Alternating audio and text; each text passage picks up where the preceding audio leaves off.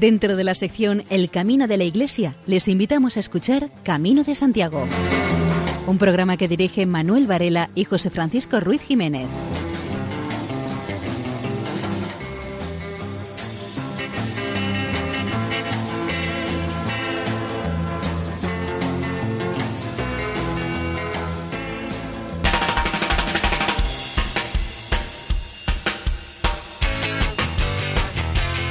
Queridos oyentes, les damos la bienvenida a una nueva edición del Camino de Santiago en la sintonía amiga de Radio María. Y una noche más les invitamos a que nos acompañen en nuestra peregrinación virtual a través de la ondas.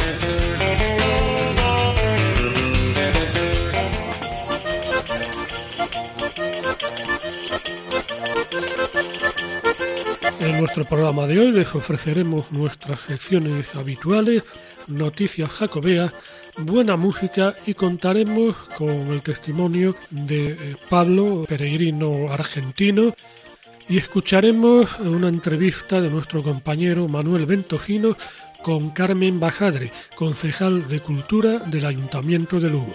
Y sin mayor dilación, entramos en materia.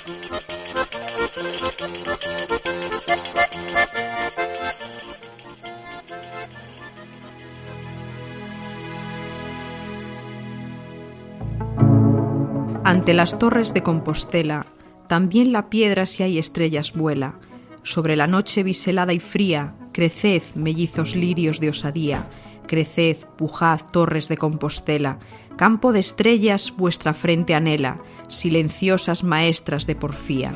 En mi pecho hay amor, mi fantasía, torres más altas labra, el alma vela, y ella, tú, aquí, conmigo, aunque no alcanzas con tus dedos mis torres de esperanzas, como yo estas piedras con los míos, contempla entre mis torres las estrellas, no estas de otoño, bórralas, aquellas de nuestro agosto ardiendo en sueños fríos. Gerardo Diego.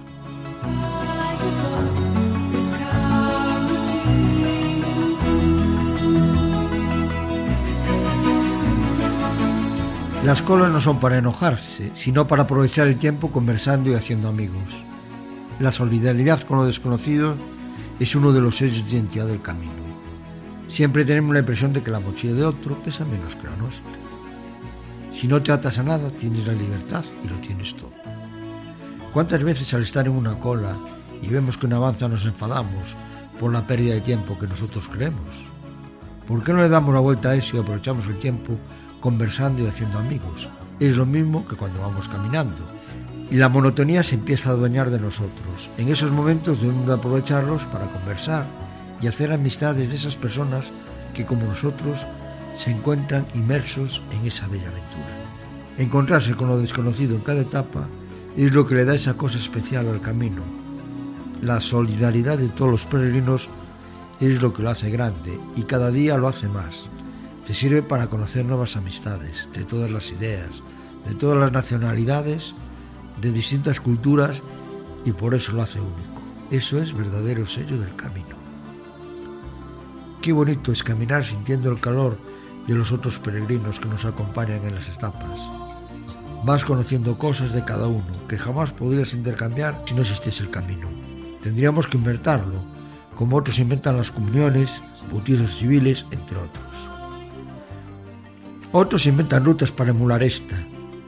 Si quieren tan panchos, copiar para peor es cosa de humanos. Esa envidia, por no decir otra palabra peor. No hace falta decir más, todos entendemos. ¿Qué mal hacemos los que hacemos el camino para que muchos nos desprecien, insulten, nos llamen locos? Muchos de estos al andar y el ayudar a los demás, eso no va con ellos. La caminata más larga es ir del portal al coche. Pero no importa, ellos son los que nos dan lecciones sobre el camino, sobre lo que hay que hacer aunque en su vida lo hayan pisado. El camino a todos nos parece que el sacrificio de caminar durante días y más días es más fácil para los demás que para nosotros. Nos parece que los demás lo tienen más fácil que nosotros, que todos son mejores. Nada de eso. En el camino todos somos iguales a la hora de emprender este. Solo nos llega a diferenciar como cada uno se toma el camino, para adentro, de cómo al final sacamos nuestras propias conclusiones o enseñanzas que nos pueden dar el recorrido que realizamos. Debemos de cargar con todas las cosas positivas que podamos encontrar mientras dure este, cargar las mochilas de cosas positivas para poder transmitir a otros el espíritu del peregrino. El camino a nadie deja indiferente, por eso debemos de tener nuestras mentes abiertas para poder asimilar todo lo que nos va enseñando. El camino es una ruta de libertad, no te ata nada ni nadie. Sin embargo, el camino tiene unas normas básicas que todo el mundo debe cumplir, pero a partir de ahí cada uno puede tener la libertad de hacer las cosas cuando quiere o cuando lo necesita, pero no hacerlas por imposición de otros. En el camino no te ata nada, solo que tú quieras que te ate. Tendrás que adaptar tus necesidades a los que el camino te exige.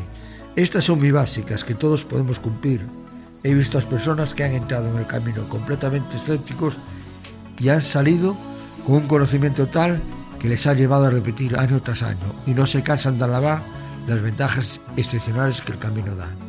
Todos debemos llenar las mochilas de buenos deseos, por cada día que tengamos la suerte de hacer el camino, un camino lleno de amor y libertad.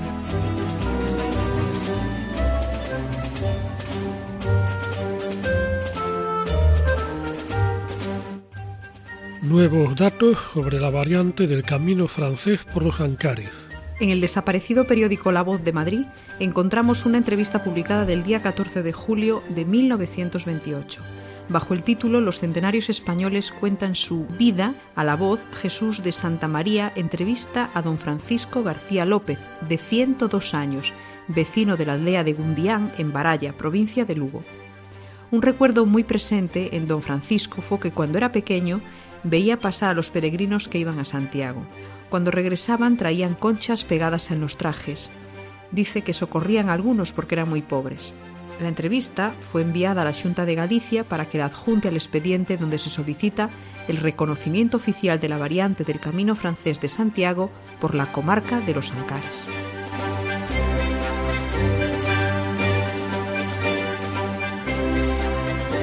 El sábado 25 de noviembre se realizó una ruta guiada solidaria por Jaén bajo el nombre de las huellas jacobeas en la ciudad de Jaén. La Asociación Jacobea de Jaén, de la mano de su presidente, Jacinto Fuentes Mesa, realizó una ruta guiada solidaria, pues todo el dinero de la inscripción, que eran 3 euros, va destinado íntegramente a ASPACE, Asociación de Paralíticos Cerebrales de Jaén. Jacinto Fuentes Mesa trasladó a la época de Yahya Ben Alhaman Albert, más conocido como Algazal, el legado de Ginés Martínez de Aranda, la peregrinación de San Eufrasio o Abu al Muhammad al-Brisi, entre otros personajes que tienen mucha vinculación con el Camino de Santiago y sobre todo con la ciudad de. Se celebró la segunda Asamblea General de la Asociación de Caminos de Santiago, en la que se apeló a los valores del camino, como la hospitalidad, la gratitud y la cooperación. En la Asamblea, entre otros asuntos, se acordó la ampliación de sus miembros de 60 a 82 municipios de los 125 por los que pasa el camino francés a Santiago. Esta asociación quiere ser camino para todas las lenguas, territorios y culturas, porque su diversidad supone un ejemplo de integración de culturas y gentes. Entre los asuntos aprobados está una nueva imagen corporativa, impulsar la colaboración con Francia y Portugal, crear la figura del comité científico para buscar fondos europeos y otras. El presidente de la Junta, Núñez Feijó, intervino en esta, reivindicó una Europa unida y diversa que fomente los valores del Camino de Santiago, como la cooperación entre los pueblos, e insistió en la figura del peregrino como el primer europeo, ya que caminantes con orígenes dispares, lenguas distintas y culturas y sentimientos diversos han ido forjando sin darse cuenta la identidad europea. El alcalde de León, Antonio Silván, ejerce en la actualidad de presidente de la Asociación de Municipios del Camino de Santiago y en la asamblea de la que estamos hablando marcó como reto que el próximo año jacobeo, el 2021, el camino sea la calle mayor del mundo, el de todas las lenguas, territorios y culturas. El Consejo Jacobeo promoverá el camino y su patrimonio cultural entre estudiantes de secundaria. Una de las dos campañas de divulgación del camino en las que está trabajando dicho consejo es promover la ruta sacobea y su patrimonio cultural entre los escolares con una iniciativa formativa de creación artística.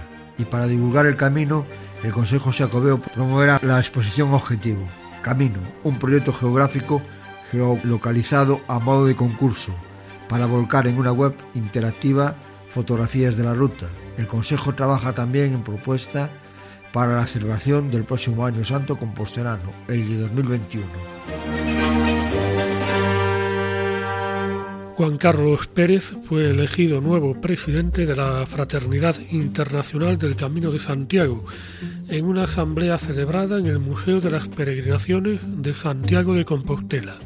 El nuevo responsable de la Fraternidad Internacional de Camino de Santiago tiene una amplia experiencia en las peregrinaciones a Santiago, con contactos en todo el mundo jacobeo, además de presidir durante años la Asociación de Amigos del Camino de Astorga, León y su albergue. El nuevo presidente, que sustituye a la italiana Carmen Pugliese, anunció a los socios venidos de países como Brasil, Alemania, Francia, Italia, Portugal y España que en su mandato continuarían iniciativas de reivindicación y protección del camino, como la ampliación a 300 kilómetros para la obtención de la Compostela, la denuncia de los atentados del patrimonio o la afectación de obras públicas a los trazados históricos. Asimismo, se insistirá a las autoridades competentes para la revitalización del premio Elías Baliña, que lleva varios años sin convocarse. También pondrá en práctica nuevas ideas como una práctica aplicación digital para los peregrinos. Acompañen a Juan Carlos Pérez en la nueva Junta Directiva de la Fraternidad Internacional del Camino de Santiago la norteamericana Rebecca Scott, la brasileña Clinet Lacativa y los españoles José Antonio de la Riera, Miguel Cajigal, Antón Pombo, Paula de la Riera, Emilio Luege y Luis Menéndez. Ampliar a un mínimo de 300 kilómetros la peregrinación jacobea que permita obtener la Compostela es uno de los objetivos reiterados por la Fraternidad Internacional del Camino de Santiago, que celebró su asamblea en la ciudad gallega e insiste en un argumento al que se oponen las autoridades administrativas y eclesiásticas gallegas.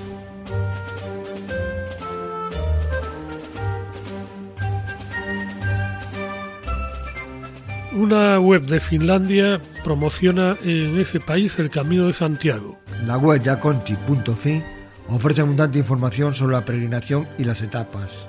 La web es propiedad de la Iglesia Católica en la nación nórdica, donde la mayoría es protestante y se actualiza desde Turku. Fue esta la capital de Finlandia hasta hace tiempos históricamente recientes, en la que pasó a ser Helsinki. Y es que hasta el puerto de Turku llegaban los peregrinos para embarcarse, muchos de ellos siguiendo el camino de San Enrique, una ruta que continúa siendo frecuentada hoy en día. Se da la particularidad de que no se conoce ni un solo nombre de peregrino durante la Edad Media y tampoco se estudiaron los fletes. La cantidad de conflictos armados que vivieron los finlandeses es posible que hayan destruido archivos, si bien el del puerto de Turku está aparentemente intacto.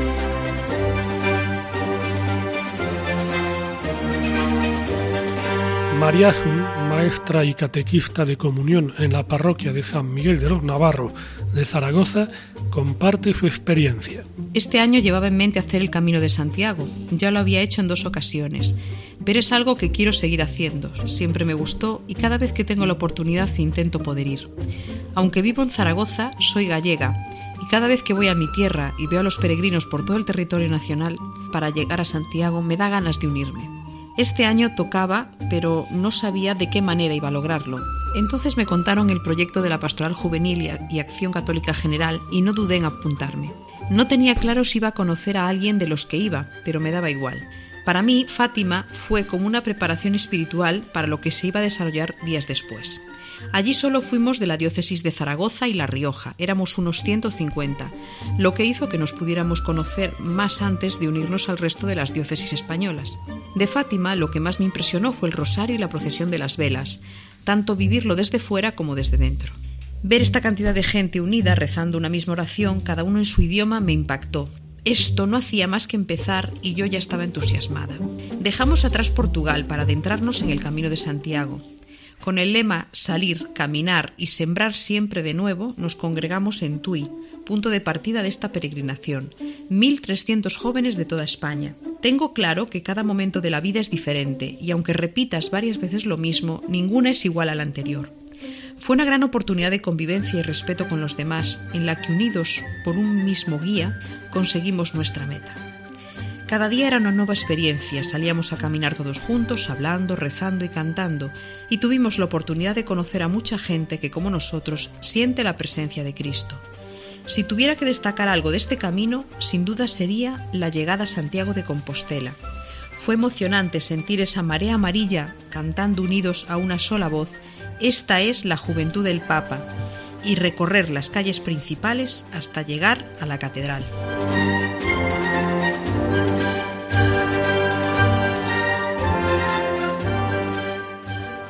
Seguidamente escuchamos unos instantes del programa Protagonistas los jóvenes de Radio María, emitido el 22 de agosto de 2017, en el cual unos peregrinos relatan su experiencia en el Camino de Santiago. Eh, solo tengo palabras de agradecimiento a la Acción Católica General por habernos brindado esta oportunidad de haber vivido el Camino de Santiago todos juntos con tanta gente de distintos sitios, de distintas realidades y que todo haya salido también. Yo me estaba acordando simplemente el, detalle del obispo conciliario caminando con toda la columna, con toda la gente, con su mochila al hombro, durmiendo en pabellones. Para mí y para creo que para muchísima gente de los que allí estamos, fue un ejemplo para todos de lo que es el futuro de la acción católica. Yo me quedaría con lo grande que ha sido la oportunidad, el regalo de ahora poder renovarnos y tener la energía ahora de salir a evangelizar. Pues eh, dos palabras. Un agradecimiento, porque es una auténtica bendición lo que hemos vivido. Agradecimiento a la acción católica, a bueno, testimonios como el de don Carlos, que no solo estuvo andando con nosotros, sino que hubo días, yo recuerdo el día de Milladoiro, que llegó de los últimos porque iba ayudando a una chica que tenía un esguince. No solo cargaba con su mochila, sino que con la mochila de los que tenía alrededor también. Agradecimiento y luego pues un auténtico testimonio. Eh, recuerdo cuando llegamos a la tumba del apóstol, la lápida que hay enfrente, las palabras de San Juan Pablo II, eh, Europa, eh, tu ser, tu idiosincrasia, recupera tus raíces, que es ser católica. Y eso yo creo que es un auténtico testimonio lo que hemos vivido en el camino de los jóvenes, sobre todo, que están dando un testimonio increíble. Y una cosa que me di cuenta en el camino. Y es que cuando empiezas el camino empiezas con la mochila muy llena y el segundo día empieza a quitar trastos. Y decía yo, si en la vida nos pasa igual. O sea, en la vida llevamos muchas cosas que no nos sirven. Qué bien. Nada más. Gracias. Matías.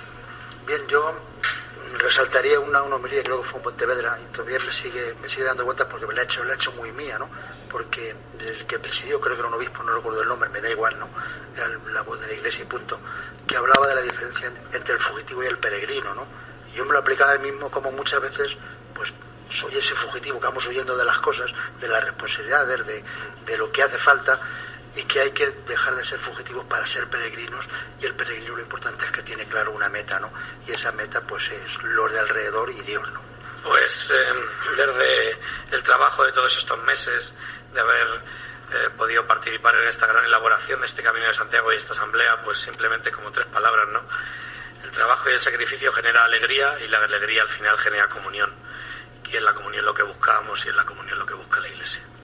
El pasado mes de noviembre salía a la venta el álbum Trouble No More, el número 13 de The Bootleg Series de Bob Dylan. Uno de los temas que a continuación escucharemos y que no se habían publicado hasta ahora es Jesus is the One.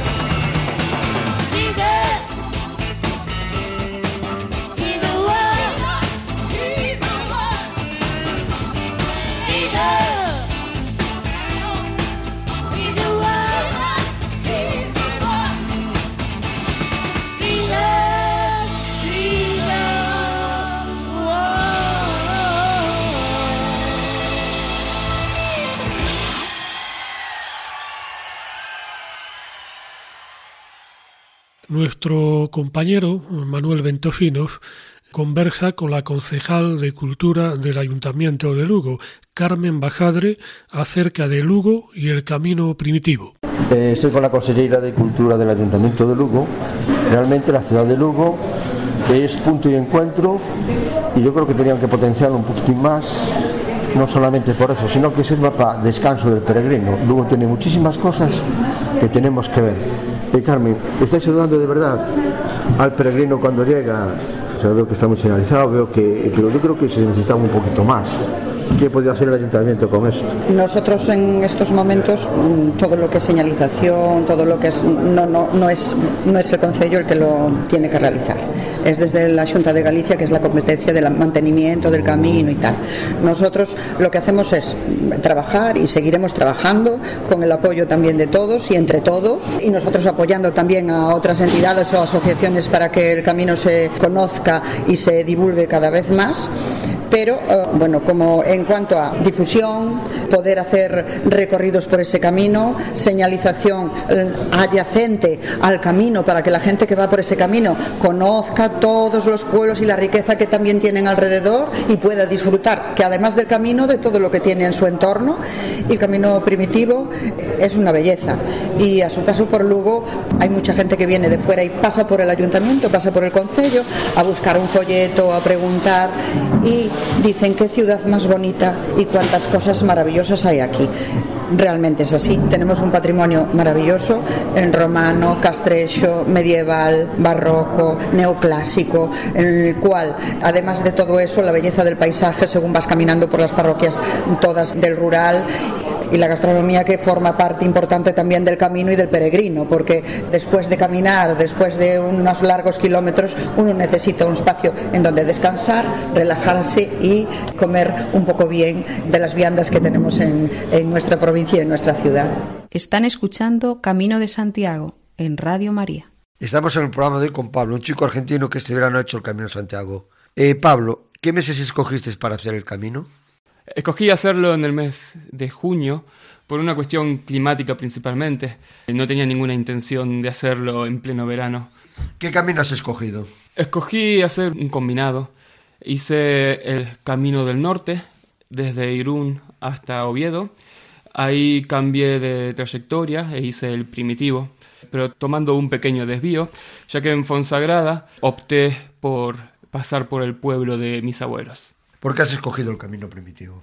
Cuando empecé a averiguar sobre los distintos caminos, las distintas opciones, muchos me recomendaban hacer el camino francés, que me dijeron que es el más popular o el que más simbolismo tiene.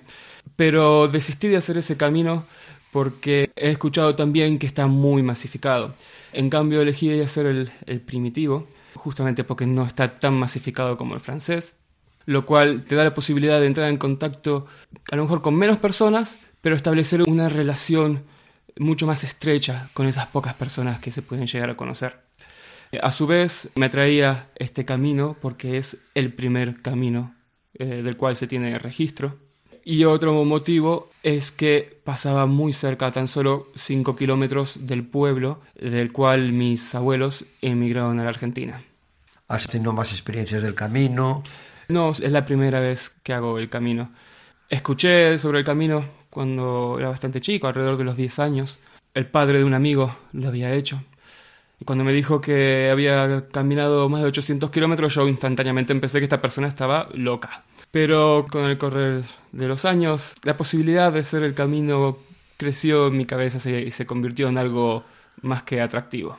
El hecho de conocer mucha gente, de entrar en contacto con la naturaleza y de tener también tiempo con uno mismo para poder eh, pensar y, meditar. ¿Cuáles han sido las motivaciones personales y quizás las espirituales para emprender este camino? Como motivación personal, tengo que remontarme un, a un tiempo atrás, a mi actualidad, y, resulta que yo estaba trabajando en Escocia y estaba haciendo algo que realmente no me gustaba del todo. Empecé a sentir que algo no estaba del todo bien en mi vida y vi al Camino de Santiago como una buena opción para poder encontrarme conmigo mismo, como dije antes, y poder eh, meditar.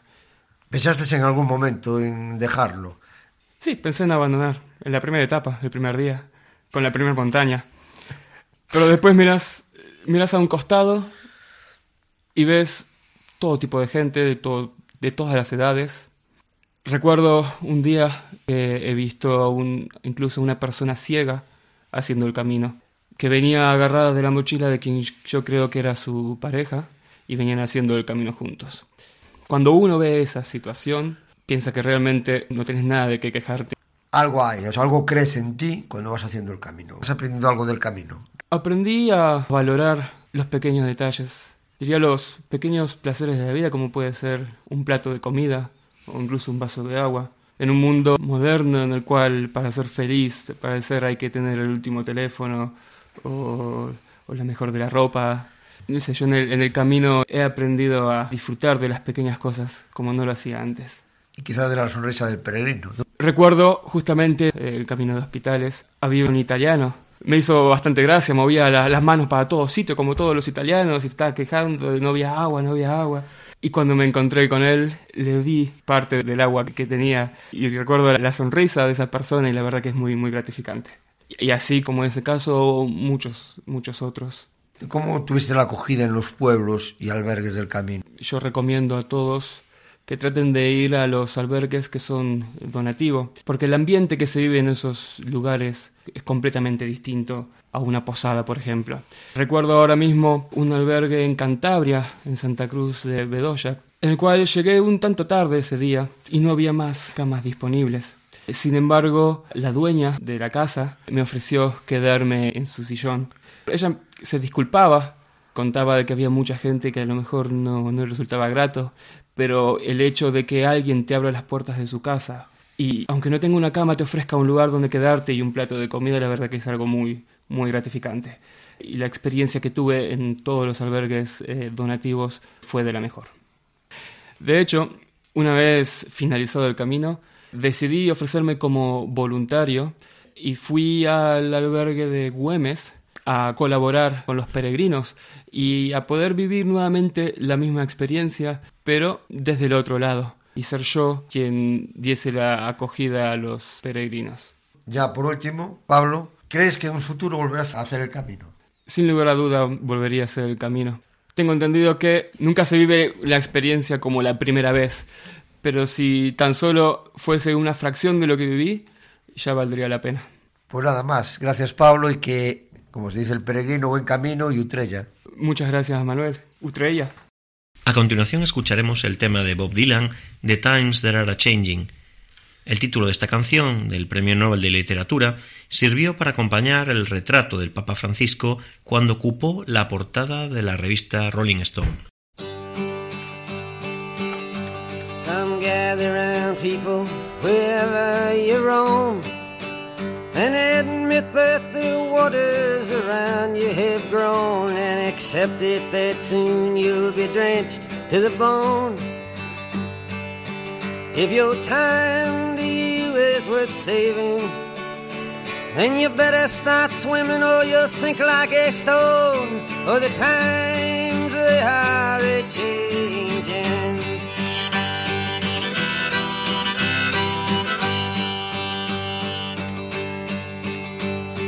Writers and critics who prophesize with your pen.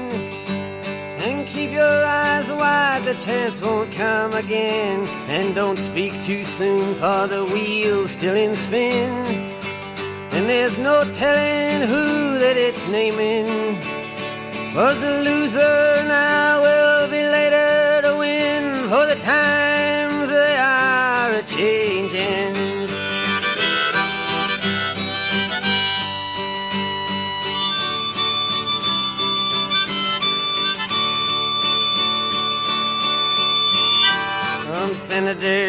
Senators, congressmen, please heed the call. Don't stand in the doorway, don't block up the hall. For he that gets hurt will be he who has stalled. The battle outside raging will soon shake your windows and rattle your walls. For the times they are a changing.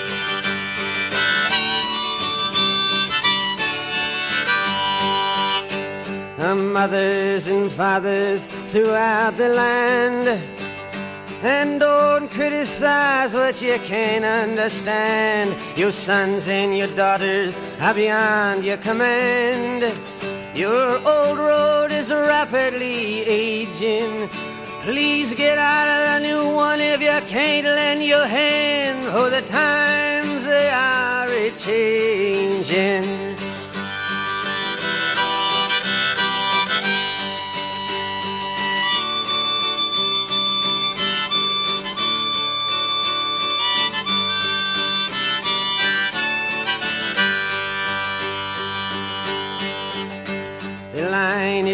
Drawn, the curse it is cast.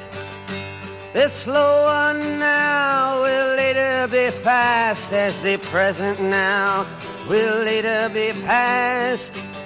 The order is rapidly fading, and the first one now will later be last, for the times they are a changing.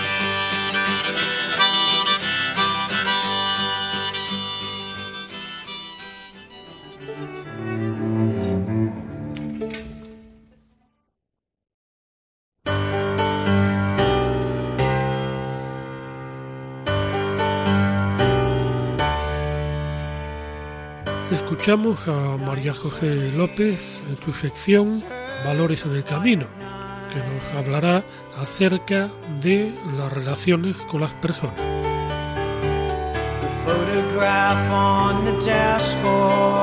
Relaciones renovadas con los demás.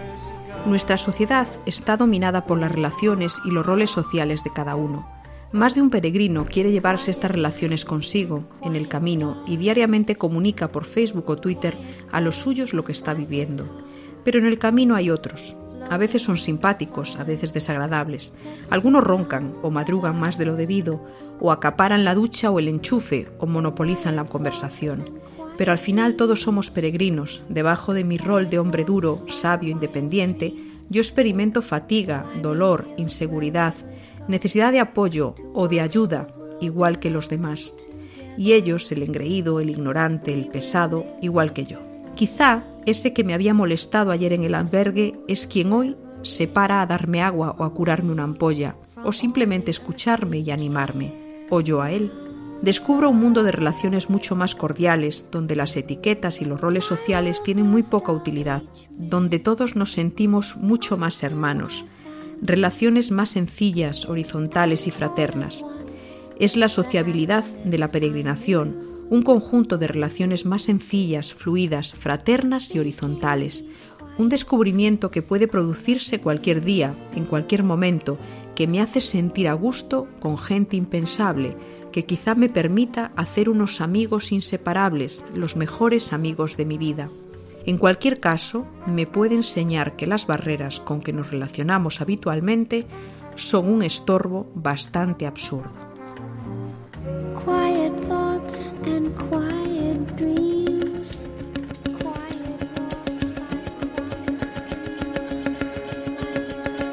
Y como menos da una piedra, pues nuestro compañero Luis Galvez se encargará de demostrarlo en su sección Geología en el Camino, en la cual hoy nos conducirá por tierra de la Burela.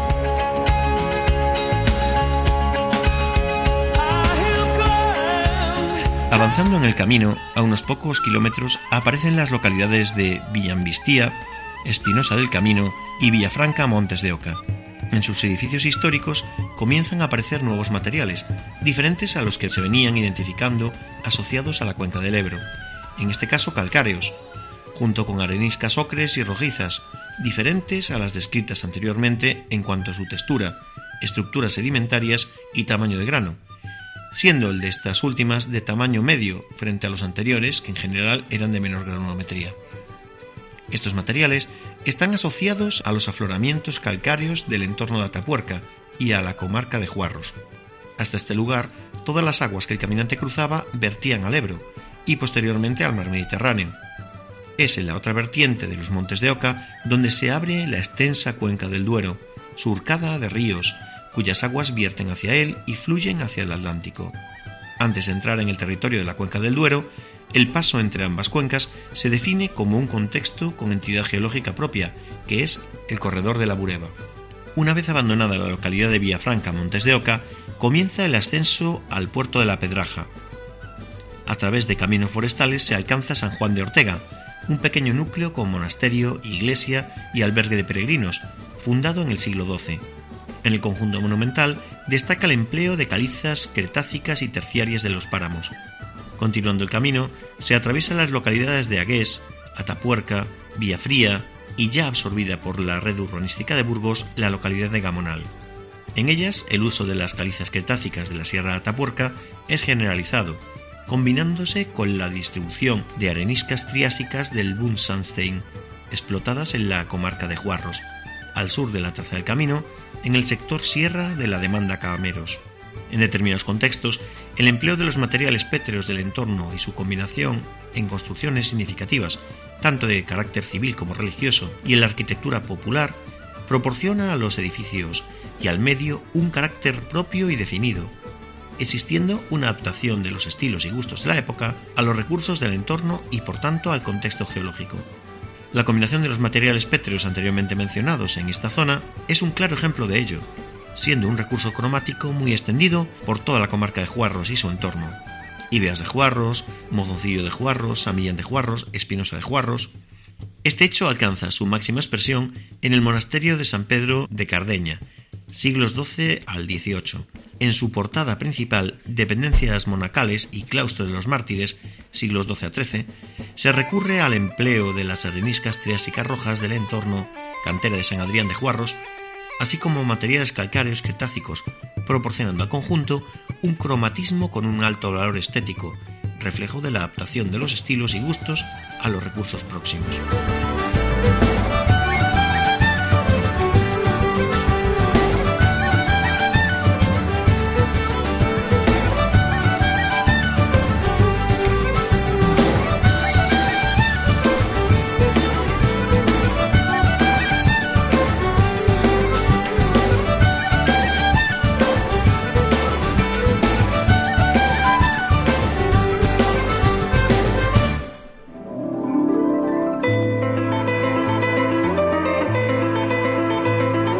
Llegado el momento de escuchar a María José López en su sección Páginas en el Camino.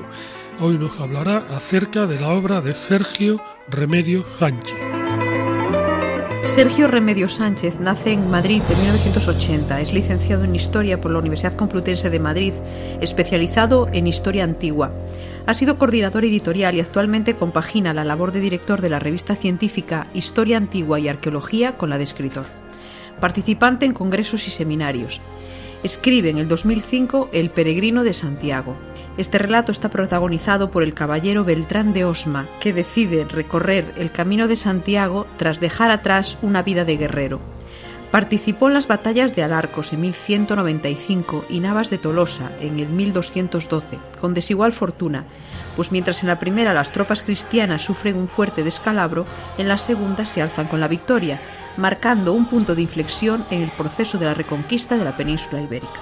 El protagonista, desengañado de su vida anterior, elige la vía de la oración a través de la ruta jacobina y tiene además la suerte de viajar acompañado por San Francisco de Asís.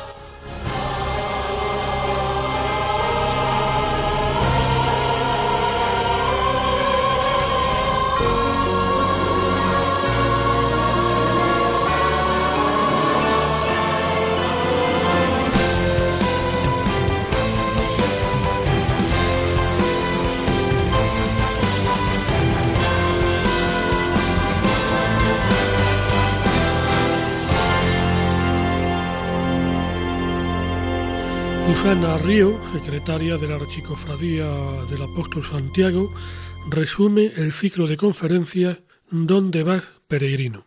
Sí, bueno, voy a ser sumamente breve.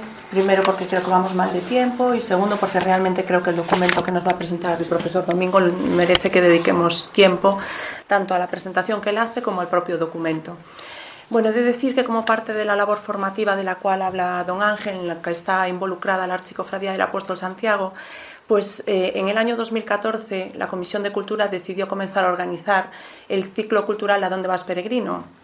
como un espacio de divulgación y de formación, digámoslo así, tanto para fieles como cofrades, pero bueno, en principio se encaminó especialmente pues a los peregrinos. Es patente, yo creo que muchos lo comprobamos, que los peregrinos llegan a la ciudad muchas veces y se acercan a la catedral con un gran desconocimiento del hecho jacobeo. Y eh, como digo, en el año 2014 decidimos comenzar con esta iniciativa. Eh, celebramos estas conferencias aquí, en este mismo auditorio, en el Hostal de los Reyes Católicos, que además debemos agradecerle profundamente su colaboración, porque es del todo desinteresada. Y como digo, bueno, los comienzos son difíciles, pero poquito a poco el ciclo se ha ido consolidando. Llevamos ya cuatro años, este año hemos celebrado el cuarto ciclo. Y realmente este año pues, la satisfacción ha sido máxima, primero porque hemos registrado una asistencia media normalmente de entre 35 o 40 personas por sesión, y segundo, porque yo creo que es lo más satisfactorio, que el nivel de satisfacción que, que expresan las personas y los asistentes, pues la verdad es que es muy alto, el nivel de participación también, y se genera pues debate y coloquio de sumo interés tras las sesiones. En este año pues hemos celebrado del orden de 17 conferencias, pero si contabilizamos estos cuatro años son 68 aproximadamente las sesiones que hemos celebrado con lo cual ya son bastantes. Y además las hemos celebrado con la colaboración absolutamente desinteresada, no solo de los tal, sino también de los conferenciantes, algunos de ellos los tenemos por aquí, y, que colaboran, pues como digo, totalmente de forma gratuita y desinteresada. Los temas a abordar han sido amplísimos, pero bueno, siempre desde una perspectiva jacobea, es decir, siempre abordando el hecho jacobeo desde distintas perspectivas. Este año hemos tenido conferencias que abordaban, pues por ejemplo, desde la peregrinación en la literatura hasta la mujer en el camino de Santiago, especialmente a través de la figura de Marguerite Kempe. Eh, hemos abordado en dos sesiones, pues hemos trabajado alrededor del Códice Calistino, que ha saltado tanto a los medios estos días y esta semana. Eh, bueno, la verdad es que los temas que hemos abordado serían, no puedo registrarlos todos aquí ahora, solo agradecer a todos los colaboradores que han trabajado. Están ustedes en la sintonía de Radio María.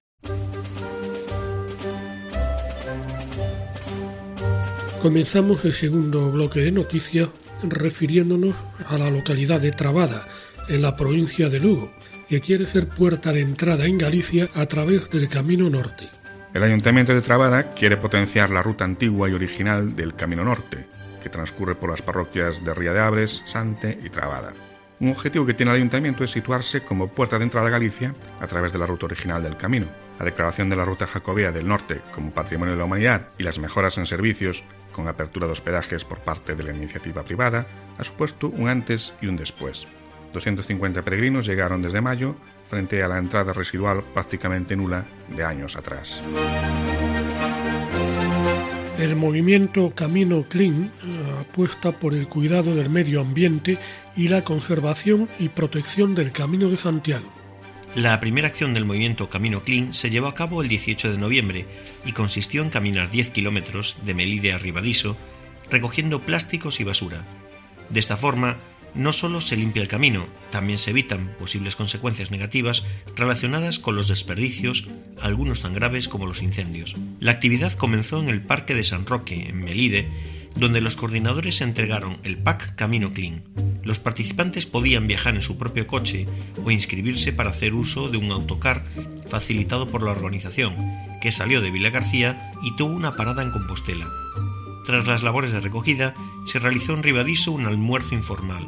Una vez finalizada la actividad inaugural de Camino Clean, se regresó en autocar a las ciudades de origen, siendo Santiago de Compostela la primera parada. Para las personas que habían dejado su coche en Melide se ofrecía un traslado gratuito. Al movimiento Camino Clean se puede unir cualquier colectivo o persona a título individual comprometido con nuestro entorno. En un primer momento, la iniciativa se concentra en el camino francés, aunque se espera que pueda tener continuidad en el futuro y en el resto de los caminos.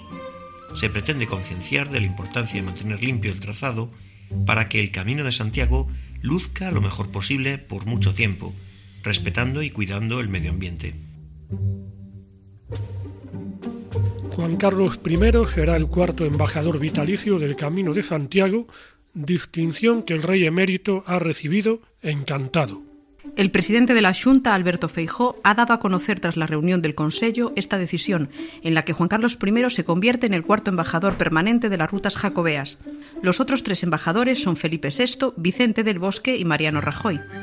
El jefe del gobierno gallego ha destacado el compromiso de la corona siempre que ha mantenido con el camino y se ha mostrado convencido de que Juan Carlos I, que además pasa bastantes temporadas en Galicia, va a ser un gran embajador de honor. Se ha valorado esta medida como algo de ida y vuelta, puesto que supone una distinción para el rey emérito, pero él también es un reclamo desde el punto de vista de la personalidad que es y porque tiene contactos en el mundo, lo que puede contribuir en el objetivo de internacionalización del Camino de Santiago. El periódico La Voz de Galicia titulaba una información. ¿Es competencia desleal hospedar peregrinos en pabellones deportivos? Haciendo referencia al caso de Padrón. La apertura en los últimos tres años de siete albergues privados en Padrón, que ofertan un total de 167 plazas, abre el debate sobre el uso por parte del Concello del pabellón polideportivo del Souto para hospedar a peregrinos y hacerlo además de forma gratuita.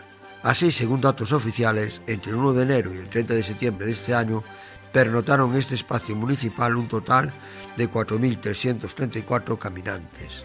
Cinco de los siete hospedajes privados consultados consideran que se trata de una competencia desleal, porque entienden que primero se deben de cubrir las plazas de los establecimientos privados y después ofrecer a los que se queden fuera del pabellón que creen que debería destinarse a grupos grandes o a momentos con más demanda que oferta. Un empresario consultado aseguró que no le parece mal que se use el pabellón en el caso de los grupos grandes, que también son parte del camino, pero si considera competencia desleal y un escándalo el desvío por parte del ayuntamiento de peregrinos del albergue público a uno de titularidad privada. No lo pueden demostrar, pero consta que es así. También hay quien alerta en el sector de la competencia desleal de algún local hostelero de la villa, que usa pisos no declarados para albergar a peregrinos. Es un secreto a voces, pero nadie hace nada. La Asociación Pontevedresa Codeceda Viva programó una peregrinación a caballo de Portela Dome a Santiago. La Asociación Codeseda Viva, impulsora de la recuperación del camino de la Lleira romana y de los arrieiros, organizó la primera peregrinación a caballo desde Portela do Homem, Portugal, hasta Santiago, en un recorrido de unos 200 kilómetros. Participaron jinetes de la zona, que la ruta estaba abierta a toda persona interesada en realizarla, siempre que fuese a caballo. Antón Pombo se ha desplazado hasta la puerta del camino primitivo en Galicia, la villa de Afonsagrada, para conocer su nuevo albergue público y lo contó en la página web gronce.com. Si bien es conocido como Casa Pasarín y algunos también lo citan como Pazo de Pena María, en ambos casos recordando a las familias propietarias del palacio hasta su compra por parte del Jacobeo, el albergue ha sido oficialmente dedicado a Ramón Rodríguez Mondelo, párroco que fue de Afonsagrada y Negueira de Muñiz durante medio siglo. Se rinde así homenaje a quien, fallecido en febrero de 2017, dedicó ímprobos esfuerzos en aquellos tiempos en los que las instituciones aún no creían en el camino para promover la ruta de Alfonso II. Además, don Ramón fue quien rehabilitó el primer albergue del municipio, localizado en la vieja rectoral de Opadrón, donde tantos peregrinos han pernoctado y al que ha sustituido el nuevo. En sus 500 metros cuadrados útiles, el albergue ofrece 42 plazas, distribuidas en 5 habitaciones de 2 a 16 camas. La cocina tiene nevera, placas, horno y microondas. Pero según es norma en los albergues de la Junta, carece de menaje. A su lado existe un pequeño comedor. Para descansar, leer o conversar, se disponen varias salas en la planta baja y alta, entre ellas la que ocupa la galería de madera, pintada de rojo, uno de los espacios más acogedores es la lareira, que si bien mantiene el losado antiguo de la base, ha sido provista de una moderna campana de metal. Se han conservado los suelos de madera de castaño, vigas antiguas de la cubierta y hasta las pinturas murales modernistas que decoran los zócalos de las habitaciones, todo un lujo. Ana y Marta son las encargadas de atender a los peregrinos, que sin duda reciben una buena sorpresa al toparse con tamaño edificio e instalaciones. La necesidad era obvia, porque la entrada de Galicia no contaba hasta ahora con un albergue digno y capaz, y su éxito ha sido rotundo. Tanto es así que desde el 7 de agosto, día de la inauguración, y hasta el 15 de septiembre, ha estado prácticamente completo a diario. Por aquí han pasado, ya desde una familia polaca con una niña de dos años y un bebé, ambos con su carrito casero adaptado para avanzar por las sendas de montaña, hasta un francés de 79 años, el cual, pareciéndole poco venir desde Asturias a pie, tan solo descansó unos minutos antes de proseguir su marcha hacia Ocádago. A buen seguro, en la memoria que a partir de ahora fraguarán los peregrinos, el albergue de Afonsagrada está destinado a ocupar un lugar destacado tanto por la solera del edificio como por el trato que aquí, en esta puerta de Galicia, le dispensan las hospitaleras.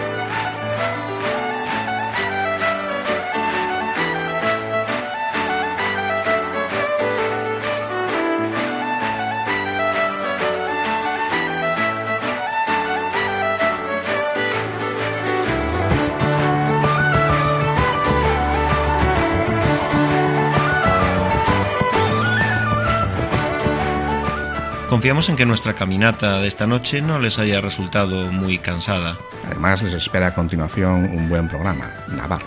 Nosotros nos disponemos a peregrinar entre las localidades de Kuala Lumpur y Guijuelo. Hasta dentro de dos semanas, buenas noches y feliz andadura.